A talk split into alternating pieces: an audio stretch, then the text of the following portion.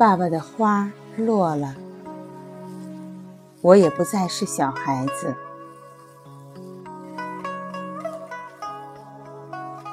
新建的大礼堂里坐满了人，我们毕业生坐在前八排，我又是坐在最前一排的中间位子上。我的襟上有一朵粉红色的夹竹桃，是临来时妈妈从院子里摘下来给我别上的。她说：“夹竹桃是你爸爸种的。”带着它，就像爸爸看见你上台一样。爸爸病倒了，他住在医院里，不能来。昨天我去看爸爸，他的喉咙肿胀着，声音是低哑的。我告诉爸，行毕业典礼的时候。我代表全体同学领毕业证书，并且致谢词。我问爸，能不能起来参加我的毕业典礼？六年前，他参加了我们学校的那次欢送毕业同学同乐会时，曾经要我好好用功。六年后，也代表同学领毕业证书和致谢词。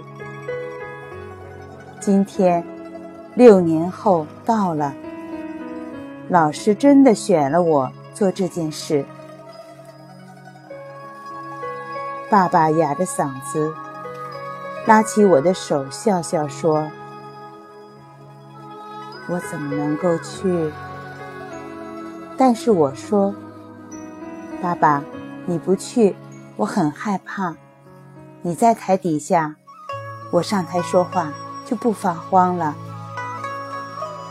爸爸说：“英子，不要怕，无论什么困难的事，只要硬着头皮去做，就闯过去了。那么，爸不也可以硬着头皮从床上起来，到我们学校去吗？”爸爸看着我，摇摇头，不说话了。他把脸转向墙那边，举起他的手，看那上面的指甲。然后，他又转过脸来叮嘱我：“明天要早起，收拾好就到学校去。这是你在小学的最后一天了，可不能迟到。”我知道，爸爸。没有爸爸。你更要自己管好自己，并且管弟弟和妹妹。你已经大了，是不是，英子？是。我虽然这么答应了，但是觉得爸爸讲的话很使我不舒服。自从六年前的那一次，我何曾再迟到过？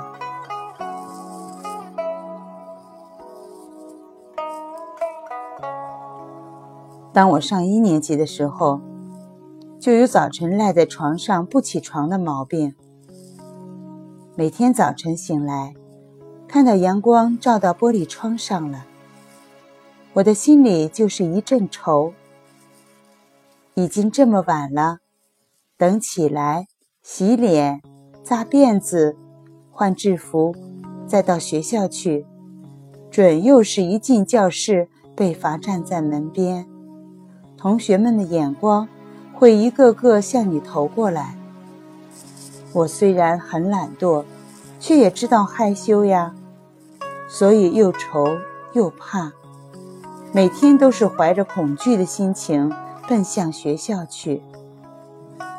最糟的是，爸爸不许小孩子上学坐车的，他不管你晚不晚。有一天，下大雨。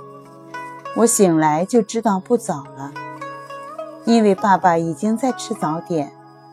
我听着，望着大雨，心里愁得不得了。我上学不但要晚了，而且要被妈妈打扮的穿上肥大的夹袄。是在夏天，和踢拖着不合适的油鞋，举着一把大油纸伞，走向学校去。想到这么不舒服的上学，我竟有勇气赖在床上不起来了。等一下，妈妈进来了。她看我还没有起床，吓了一跳，催促着我。但是我皱紧了眉头，低声向妈哀求说：“妈，今天晚了，我就不去上学了吧。”妈妈就是做不了爸爸的主意。当他转身出去，爸爸就进来了。他瘦瘦高高的，站在床前来，瞪着我：“怎么还不起来？快起，快起！晚了，吧。”我硬着头皮说：“晚了也得去，怎么可以逃学？起！”一个字的命令最可怕。但是我怎么了？居然有勇气不挪窝？爸气急了，一把把我从床上拖起来，我的眼泪就流出来了。爸左看右看。结果从桌上抄起鸡毛掸子，倒转来拿，藤鞭子在空中一抡，发出咻咻的声音。我挨打了。爸把我从床头打到床角，从床上打到床下。外面的雨声混合着我的哭声，我哭嚎，躲避，最后还是冒着大雨上学去了。我是一只狼狈的小狗，被宋妈抱上洋车，第一次花五大枚坐车去上学。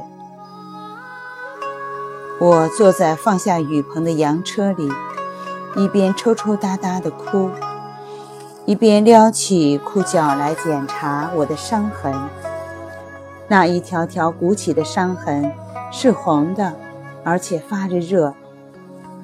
我把裤脚向下拉了拉，遮盖住最下面的一条伤痕。我怕被同学耻笑。虽然迟到了，但是老师并没有罚我站，这是因为下雨天可以原谅的缘故。老师教我们先静默，再读书，坐直身子，手背在身后。闭上眼睛，静静地想五分钟。老师说：“想想看，你是不是听爸妈和老师的话？昨天的功课有没有做好？今天的功课全带来了吗？早晨跟爸妈有礼貌的告别了吗？”我听到这儿。鼻子抽搭了一下，幸好我的眼睛是闭着的，泪水不至于流出来。正在静默的当中，我的肩头被拍了一下，急忙的睁开了眼，原来是老师站在我的位子边，他用眼示告诉我，叫我向教室的窗外看去。我猛一转头看，是爸爸那瘦高的影子。我刚安静下来的心又害怕起来了。爸为什么追到学校来？爸爸点头示意招我出去。我看看老师，征求他的意见。老师也微笑的点点头，表示答应我出去。我走出了教室，站在爸面前。爸没说什么，打开了手中的包袱，拿出来的是我的花夹袄。他递给我，看着我穿上，又拿出两个铜子儿来给我。后来怎么样了？我已经不记得，因为那是六年以前的事儿了。只记得。从那以后到今天，每天早晨我都是等待着校工开大铁栅门的学生之一。冬天的清晨，站在校门前，戴着露出五个手指头的那种手套，举着一块热乎乎的烤白薯在吃着。夏天的早晨，站在校门前，手里举着从花池里摘下来的玉簪花，送给亲爱的韩老师。他教我唱歌、跳舞。啊，这样的早晨。一年年都过去了，今天是我最后一天在学校里了。当当当，钟响了，毕业典礼就要开始。看外面的天有点阴，我忽然想，爸爸会不会忽然从床上起来，给我送来花夹袄？我又想。爸爸的病几时才能好？妈妈今早的眼睛为什么红肿着？院里大盆的石榴和夹竹桃，今年爸爸都没有给上麻扎。他为了叔叔给日本人害死，急得吐血了。到了五月节，石榴花没有开的那么红那么大。如果秋天来了，爸还要买那样多的菊花，摆满在我们的院子里、廊檐下、客厅的花架上吗？爸是多么喜欢花。每天他下班回来，我们在门口等他。他把草帽推到头后面，抱起弟弟，经过自来水龙头，拿起了灌满水的喷水壶。唱着歌走到后院来。他回家来的第一件事就是浇花。那时太阳快要下去了，院子里吹着凉爽的风。爸爸摘下一朵茉莉，插到寿姬妹妹的头发上。陈家的伯伯对爸爸说：“老林，你这样喜欢花，所以你太太生了一堆女儿。”我有四个妹妹，只有两个弟弟，我才十二岁。我为什么总想到这些呢？韩主任已经上台了，他很正经地说：“各位同学都毕业了，就要离开上了六年的小学，到中学去读书。做了中学生，就不是小孩子了。”当你们回到小学来看老师的时候，我一定高兴看你们都长高了，长大了。于是，我唱了五年的励歌，现在轮到同学们唱给我们送别。长亭外，古道边，芳草碧连天。问君此去几时来？来时莫徘徊。天之涯，地之角，知交半零落。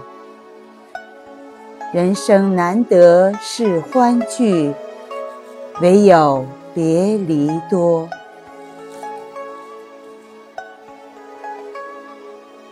我哭了。我们毕业生都哭了。我们是多么喜欢长高了变成大人，我们又是多么怕呢？当我们回到小学来的时候，无论长得多么高、多么大，老师，你们要永远拿我当个孩子呀。做大人，常常有人。要我做大人。宋妈林回她的老家的时候说：“英子，你大了，可不能跟弟弟再吵架，他还小。”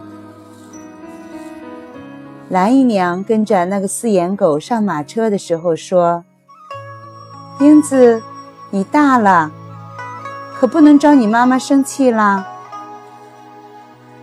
蹲在草地里的那个人说：“等到你小学毕业了，长大了，我们看海去。”虽然这些人都随着我长大没了影子了。是跟着我失去的童年也一块失去了吗？爸爸也不拿我当孩子了。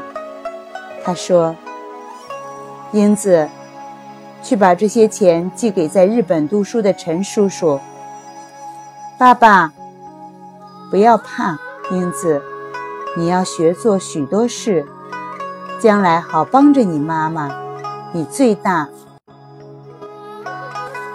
于是他数了钱，告诉我怎样到东郊民巷的正金银行去寄这笔钱。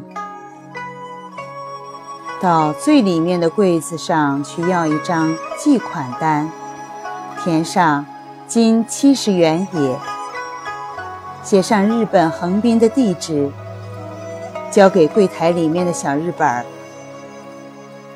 我虽然很害怕。但是也得硬着头皮去。这是爸爸说的，无论什么困难的事，只要硬着头皮去做，就闯过去了。闯练，闯练，英子。我临去时，爸爸还这样叮嘱我。我心情紧张的，手里捏紧一卷钞票，到银行去。等到从最高台阶的正金银行出来，看着东郊民巷街道中的花圃种满了蒲公英，我高兴地想：闯过来了，快回家去，告诉爸爸，并且要他明天在花池里也种满了蒲公英。快回家去，快回家去。拿着刚发下来的小学毕业文凭，红丝带子系着的白纸筒，催着自己。我好像怕赶不上什么事情似的。为什么呀？进了家门，静悄悄的。四个妹妹和两个弟弟都坐在院子里的小板凳上，他们在玩沙土。旁边的夹竹桃，不知什么时候垂下了好几枝子，散散落落的，很不像样。是因为爸爸今年没有收拾它们，修剪、捆扎和施肥。石榴树大盆底下也有几粒没有长成的小石榴。我很生气，问妹妹们。是谁把爸爸的石榴摘下来的？我要告诉爸爸去。妹妹们惊奇地睁大了眼，他们摇摇头说：“是他们自己掉下来的。”我捡起小青石榴，缺了一根手指头的厨子老高从外面进来了。他说：“大小姐。”别说什么告诉你爸爸了，你妈妈刚从医院来了电话，叫你赶快去。你爸爸已经……他为什么不说下去了？我忽然着急起来，大声喊着说：“你说什么，老高？大小姐到了医院，好好劝劝你妈。”这里就属你大了，就属你大了。手机妹妹还在抢燕燕的小玩意儿。弟弟把沙土灌进玻璃瓶里。是的，这里就属我大了。我是小小的大人。我对老高说：“老高。”我知道是什么事了，我就去医院。我从来没有这样镇定过，从来没有这样安静过。我把小学毕业文凭放到书桌的抽屉里，再出来，老高已经替我雇好了到医院的车子。走过院子，看到那垂落的夹竹桃，我默念着：“爸爸的花落了，我也不再是小孩子。”